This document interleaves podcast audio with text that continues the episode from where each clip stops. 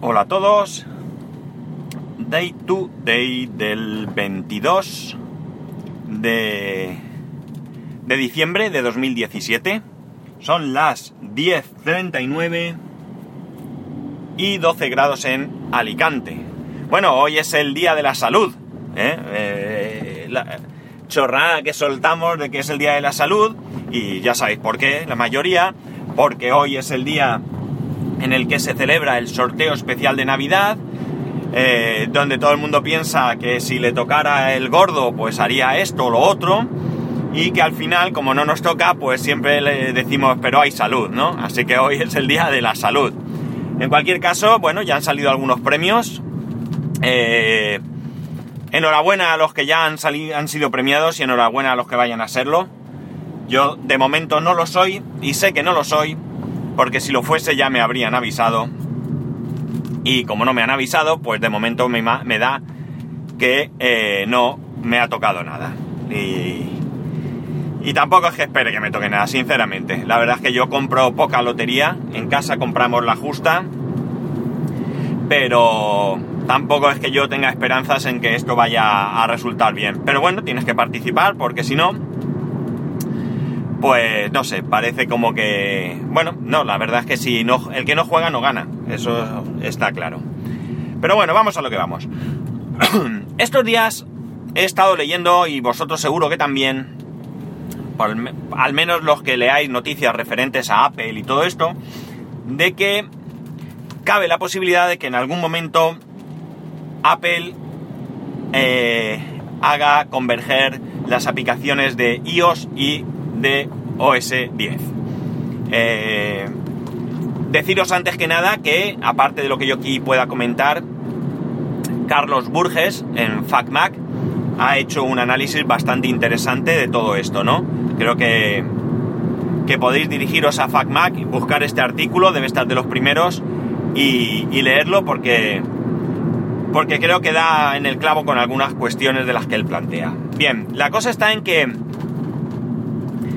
yo personalmente esto lo veo complejo si queremos pensar en el, eh, en el hecho de que el que converjan esas aplicaciones podría suponer que podríamos utilizar el iPad o incluso el iPhone como si fuese un Mac, ¿vale? Yo esto lo descartaría 100%, ¿no? La previsión que yo haría o la predicción que yo haría o con la que yo estaría de acuerdo sería el hecho de que de alguna manera lo que Apple haría sería unir la Mac App Store que parece que no es algo que bueno esté dando un buen resultado y la App Store para de alguna manera que cuando un desarrollador eh, desarrolle, valga la redundancia, una determinada aplicación, esa aplicación sea universal. Puede funcionar de muchas maneras, ya digo, Carlos lo explica quizás mejor que yo en su artículo. ¿Qué es lo que podría hacer? Podría funcionar de muchas maneras. No veo yo que la aplicación contenga dentro todo lo necesario para ejecutarse en uno o en otro sistema, entre otras cosas porque la aplicación podría ser enorme y en estos tiempos en los que vamos justos de espacio, sobre todo yo con mis 16 gigas, pues no creo que, que esto pudiese eh, ser posible. Entonces, eh, ¿qué podría ser? Pues mira, sería, podría ser tan interesante como que hubiese, bueno, de alguna manera esto obligaría a los desarrolladores, no sé si obligar sería exactamente la, palabra, pero podría hacer que los desarrolladores tuvieran mejores herramientas para adaptar las aplicaciones a cualquier dispositivo de Apple. Una vez hecho esto, cuando tú vas a la... En ese momento, pues ya digo, podría desaparecer la Mac App, Store y llamarse solo App Store o Apple Store o como les diera a ellos por llamarlo entonces tú localizas una determinada aplicación, te la descargas y según en el dispositivo que te descargues, pues te descargaría partes correspondientes a ese dispositivo. Además sería ideal que solo se descargara aquello que necesita tu dispositivo. Por ejemplo, si yo me descargo la aplicación en un iPhone, pues que todo aquello que requiere adaptación a la pantalla del iPhone se descargase en exclusiva, que a mí no me descargase nada relacionado con el iPad. De igual manera, si me descargo la aplicación para el iPad, solamente se descargaría todo aquello que requiera el iPad para que esa aplicación funcione y, y aquí está lo bonito, podría descargármela para el Mac y también se descargaría únicamente aquellas partes necesarias para funcionar en, en, el Mac. Todo esto se puede unir al hecho de que al comprar la aplicación la tuvieses para todos los dispositivos. Esto probablemente habría que pensar que llevase un incremento del precio de algunas aplicaciones. ¿Por qué? Pues es muy sencillo. Porque ahora mismo un desarrollador puede sacar una aplicación para el iPhone por un precio, una para el iPad, una aplicación HD, como muchas veces se apellidan, por otro precio, y la aplicación para el Mac por otro precio. Claro, si tú sacas una única aplicación, ¿por qué precio la sacas? ¿Por la más barata? ¿Por la más cara? ¿Por la de en medio? En cualquier caso, el desarrollador podría haber mermado su beneficio y entonces tendría que, evidentemente, pues poner algún precio intermedio que, eh, que sea justo, ¿no? Pero también podría ser que si Apple le proporciona a los desarrolladores las herramientas necesarias para facilitar su labor, tampoco el precio se vea incrementado por las horas que este desarrollador tiene que emplear para desarrollar las distintas aplicaciones. Digamos que solamente tendría que adaptar la UI, la, eh, el interface de usuario, ¿no? Y de esa manera, como digo, emplearía menos tiempo en desarrollar lo que es la aplicación en sí misma para cada uno de los dispositivos y eh, sí que tendría que centrarse evidentemente en que la aplicación esté adaptada a cada una de las pantallas, ¿no? De hecho, esto ya hay que hacerlo porque no es lo mismo mi iPhone 5S que el iPhone 7, que el 7 Plus, que el 10, ¿vale? Entonces, eh, ya se adapta a cada pantalla. De hecho, ya sabéis que ahora mismo un poco la queja que hay es, como siempre que hay un nuevo modelo o una nueva pantalla, eh, que no todas las aplicaciones están adaptadas para el iPhone 10, aunque vayan adaptándose poco a poco. Pero, como digo, la parte de desarrollo podría ser común seguramente, si las cosas salen, se hacen bien por parte de Apple.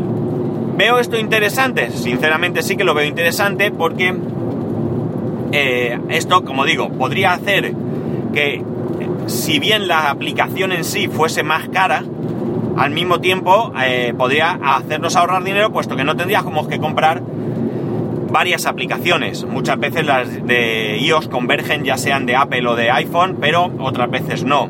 Por tanto, eh, pagando el precio de una aplicación, tú podrías tener para todas las versiones. Claro, también es cierto que esto a mucha gente podría no interesarle, porque hay gente que no trabaja con un Mac. Hay mucha, mucha más gente, mucha, pero muchísima más, que tiene un iPhone o incluso un iPad y que no tiene un Mac ni se lo va a comprar. Así que a lo mejor, ¿por qué no? Podría hacerse planes de precios. Es decir, si tú te compras la licencia para un determinado dispositivo, eh, más barata que si te la compras para otro o para dos, no lo sé, o podría costar por decir algo, imaginar, la aplicación para iOS 15 euros, la aplicación para Mac 15 euros, pero si compras las dos, 25, por ejemplo, ¿no? Tendrías ahí un, pequeño descuentillo en vez de comprar ambas aplicaciones y tendrías las dos aplicaciones. Yo creo que puede ser interesante. De todas maneras, esto, como digo, parece que es algo de, rumor, ¿no? Es algo que, que no está confirmado, o por lo menos yo no he podido ver realmente que esté confirmado por Apple. Es algo que podría pasar en el, en el mismo 2018 pero sí que es cierto que cuando Apple se empeña en algo lo saca. Eh, llueva, truene o haga sol. Y que lo hacen de la manera que les pasa a ellos por las narices, hablando mal. Eh, y de alguna manera eh, lo impone a la gente o nos lo impone, ¿no? Y si se han emperrado en ello, pues en ello estarán. Pero como siempre, pues todo depende del resultado eh, del resultado final, ¿no? De cómo vaya esto a, hacerse, ¿no? Cómo vaya esto a, a implementarse y cómo nos vaya a afectar. Claro, si una aplicación para Mac vale, por decir, 50 euros, la de iOS vale 20 y ahora para tener las 3 o las 2 tenemos que pagar 50, pues aquí salimos perjudicados. Por lo que digo, así que yo creo que deben ser bastante más inteligentes y dar muchas opciones. Conozco mucha gente, mucha, muchísima gente que, como he dicho, tiene un iPhone y no tiene un eh, Mac. De hecho, conozco, ahora mismo pienso en una persona que no tiene ningún Mac, no tiene ningún iPhone, pero sí tiene un iPad. Con lo cual, como veis, las combinaciones son múltiples, ¿no? Y si esto no lo sacan de manera más o menos como yo he podido explicar, que tampoco tiene por qué ser así, que puede haber otras que a vosotros os pase por la cabeza, pues yo creo que esto va a ser un fracaso, ¿no? Y las aplicaciones, la venta de aplicaciones va a disminuir. Aquí jugamos con el hecho de que es difícil, eh, bueno, no es difícil, pero no es tan sencillo como en otros sistemas descargarse una aplicación pirata. También vemos que cada vez el jailbreak pues parece que se va un poco, no abandonando, pero sí parece que hay más, más dejadez, porque hay otros, otros o sea, porque cada vez Apple va abriendo un poco más el sistema y muchas de las aplicaciones que antes tenían sentido con el jailbreak ahora ya están incorporadas a, iOS. Y bueno, pues me imagino que la gente que se curra el jailbreak pues no tiene... Muchas veces puede ser un reto personal, pero en otras ocasiones pues a lo mejor no les merece la pena total para que el beneficio no sea tan grande como lo era antes. Antiguamente, desde luego, desde luego con el primer iPhone era impepinable que tenías que hacerte el jailbreak porque si no, eh, si no ibas a utilizarlo en Estados Unidos con una compañía telefónica de allí, pues hacías el jailbreak o no te funcionaba. A partir de ahí yo hice jailbreak en mi 3S, en mi 3, mi iPhone 3G, yo tuve un 3G, 3G. En mi 3G yo hice jailbreak. Eh, bien es cierto que lo quité porque a mí personalmente pues mm, lo que me daba no me merecía la pena lo que me quitaba, en mi caso particular, ¿eh?